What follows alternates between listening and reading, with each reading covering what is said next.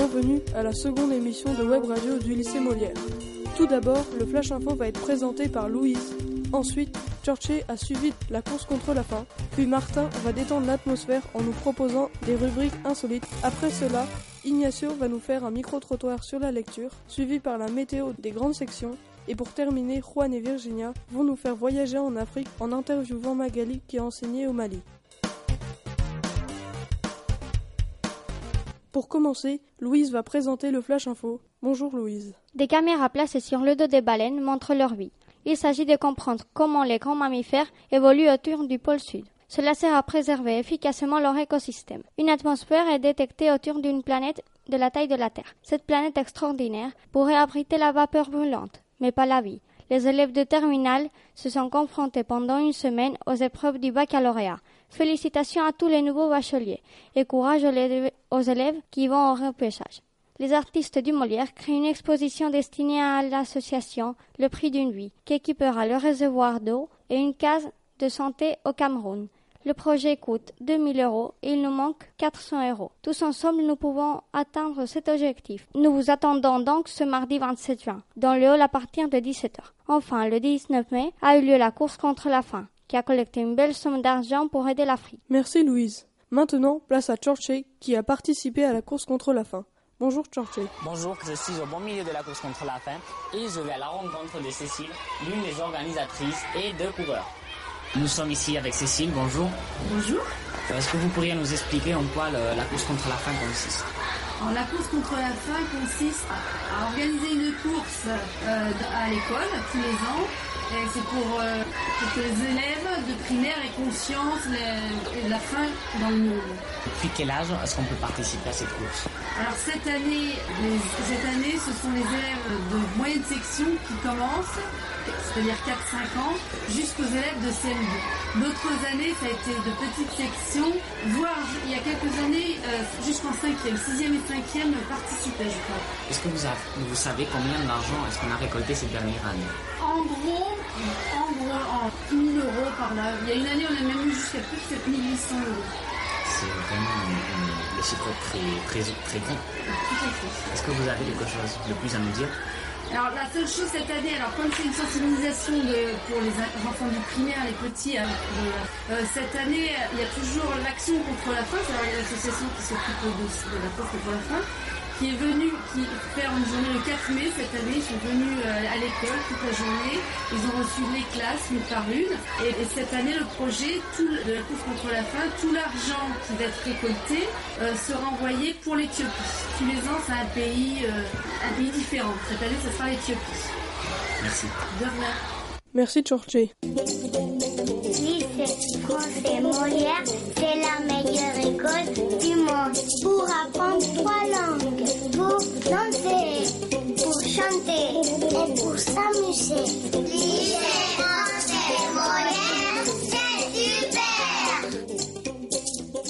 À présent, Martin va vous surprendre avec sa rubrique insolite. Bonjour Martin. Bonjour Thibault. Une étude a montré que le nouveau Premier ministre Édouard Philippe serait le plus grand de la Ve République. Il mesure 1m94. Sa taille aurait interpellé les Français lors de la passation de pouvoir avec Bernard Cazeneuve. En effet, la taille des dirigeants politiques serait la deuxième recherche la plus demandée sur Google. Un journal néerlandais a rapporté que le roi des Pays-Bas, Willem Alexander, aurait décidé de se former au pilotage d'avions. Il pourrait bientôt piloter un Boeing 747 pour la compagnie KLM. Un patron d'entreprise chinois a trouvé une technique originale pour relaxer ses employés lorsqu'ils sont au bureau. Il s'agirait de la ronron-thérapie. Cinq chats sont élevés et logés dans les locaux de l'entreprise. Ils gambadent à travers les bureaux et sautent sur les genoux des employés. Des chercheurs algériens et américains ont publié le World Happiness Report. C'est une étude qui détermine le classement des pays les plus heureux. La Norvège est première devant le Danemark et l'Islande. La France, quant à elle, est 31e. Merci Martin. Et maintenant, c'est au tour de Ignacio qui va faire un micro-trottoir sur la lecture. Bonjour Ignacio. Bonjour, on va vous, on va vous présenter le micro-trottoir des personnes qui aiment lire. Bonjour, on est avec Juan Aparicio de seconde A. Bonjour. Quel type de livre aimes-tu lire? Euh, Je lis surtout des livres historiques. Pourquoi? En fait, j'aime beaucoup puisque c'est bon pour passer le temps, mais aussi tu apprends beaucoup de choses euh, en histoire. Merci. De rien. Maintenant, on est avec Sophia de 6e C. Bonjour. Quel type de livre aimes-tu lire? Alors, j'aime lire tout, ty- tout type de livres, mais j'aime beaucoup ceux d'aventure et ceux qui sont un peu de magique et des histoires merveilleuses que ce sont im- impossibles. Et pourquoi? Ben, parce que je sais que ce n'est pas possible que ça se passe dans la vie et donc j'aime imaginer comme ça serait. Si tu étais un personnage de livre, lequel serais-tu? J'aimerais être tout type de personnage parce que chacun vit une aventure différente et j'aime tous les livres que j'ai lus. D'accord, merci. Au revoir. Merci. Maintenant, on est avec Noémie Luisma, prof de langue espagnole. Bonjour. Hola. Eh, ¿Qué tipo de libro te gusta leer? Uf, me encanta leer, sobre todo narrativa. Todo lo que cae en mis manos lo leo. Eh, ¿Por qué?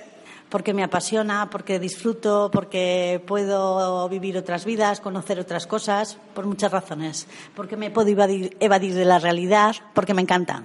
Eh, si fueras un personaje de libro, ¿cuál serías? Pues no lo sé. Me gustaría ser un personaje observador que pudiera ver muchas cosas. Realmente lo que más me gusta es un narrador omnisciente, pero bueno, un personaje observador. Vale, gracias. Hasta luego, a vosotros. Merci Ignacio. Les grandes sections vont vous présenter la météo. Bonjour les grandes sections.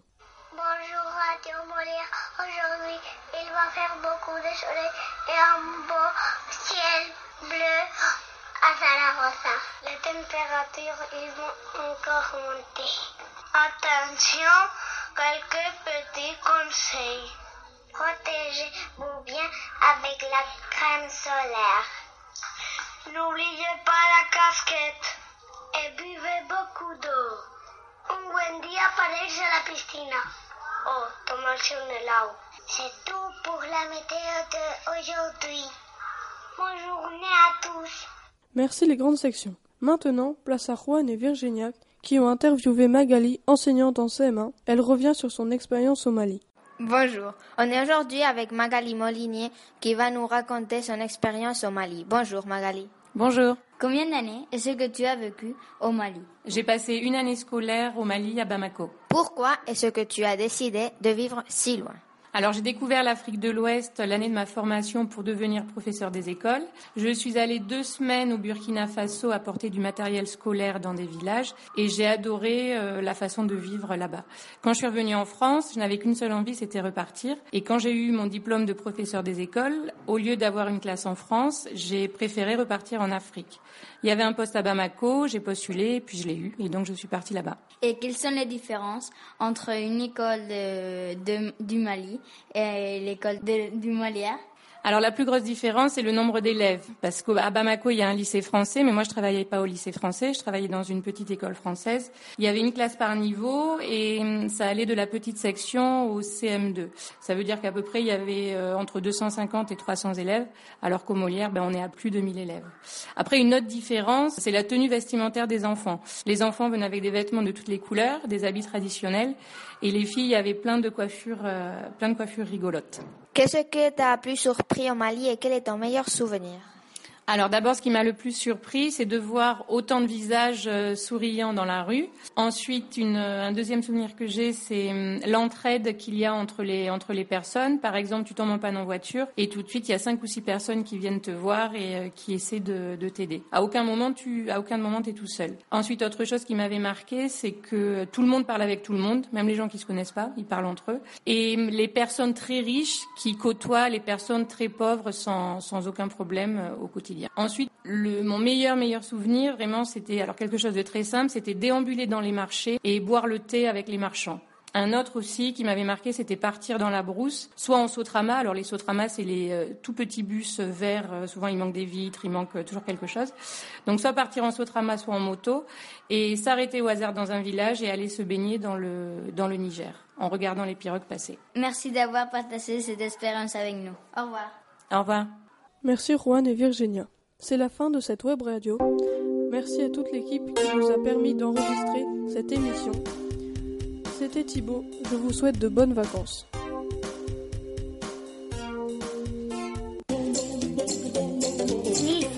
Français Molière, c'est la meilleure école du monde. Pour apprendre trois langues, pour danser, pour chanter et pour s'amuser.